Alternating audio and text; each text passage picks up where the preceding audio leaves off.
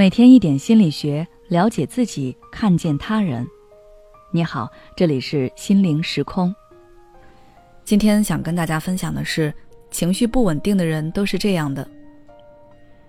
你身边有情绪不稳定的人吗？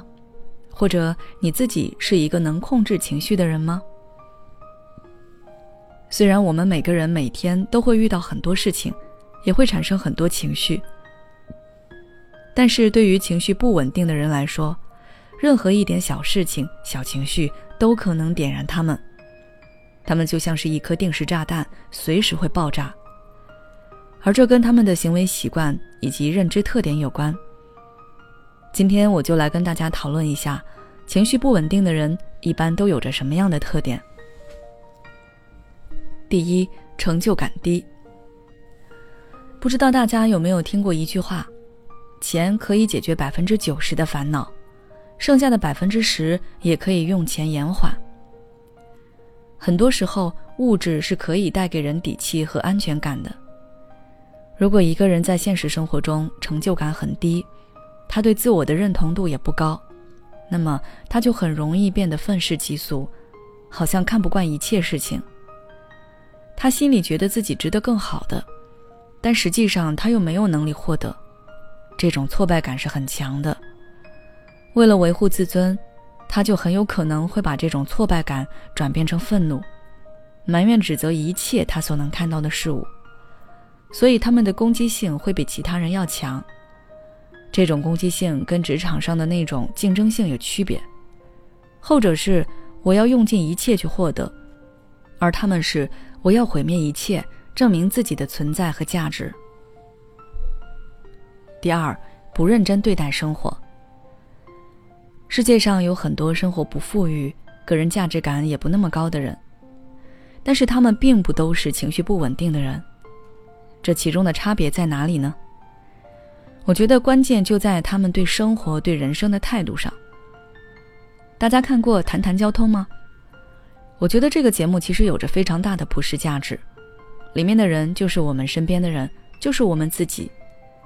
尽管他们有很多生活困苦，但他们都在认真的过着自己的生活，真正做到了“世界以痛吻我，我却报之以歌”。而情绪不稳定的人，他们对自己和他人都很不负责。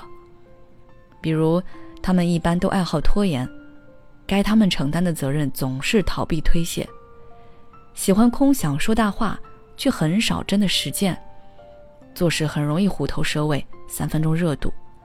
不注意饮食和作息，放任自我，喜欢制造混乱。别人没有招惹他，他觉得自己看不惯就要说，把好好的情况弄得很糟糕，一直处在斗争状态。他们的心一直飘着，没有真正落到实地，没有深入思考过我想过什么样的生活，我要怎么做才能离这个目标近一点。就像动物一样。凭借本能生活，走到哪儿是哪儿，混日子也是在混人生。第三，非常自我。前面提到了情绪不稳定的人，时常把自己内心的挫败感转化成愤怒发泄出去。他们并不会为此抱歉，因为他们觉得这一切都是别人的错，是社会的错，认为自己这样做很正当。甚至觉得应该由别人来负责浇灭他心里的火，这其实就是一种非常自我的行为，就像小孩子发脾气一样，不管不顾，只要自己爽。而且这种自我也会延伸到他们生活的各个方面，比如跟别人聊天，他们往往是说的多，听的少，他们的倾听能力是很差的，很少去听别人说什么。要让他们去看一整篇文章是很难的，他们对此不感兴趣，觉得自己比其他人都懂，看的也比一般人都透。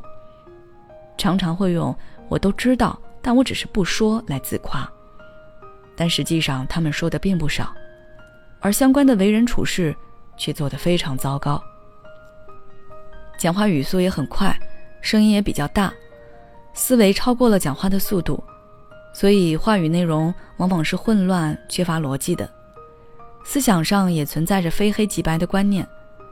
所有事情要么是对，要么是错，没有中间可讨论的余地，很喜欢站队，也很喜欢让别人站队。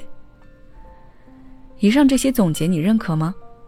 如果你有什么想法，欢迎在评论区留言分享。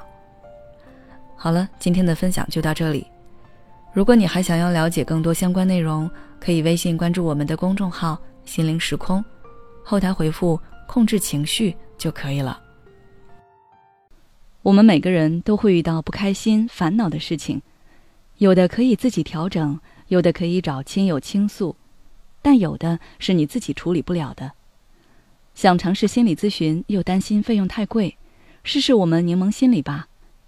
有需要的话，关注我们的微信公众号“心灵时空”，回复“咨询”就可以了。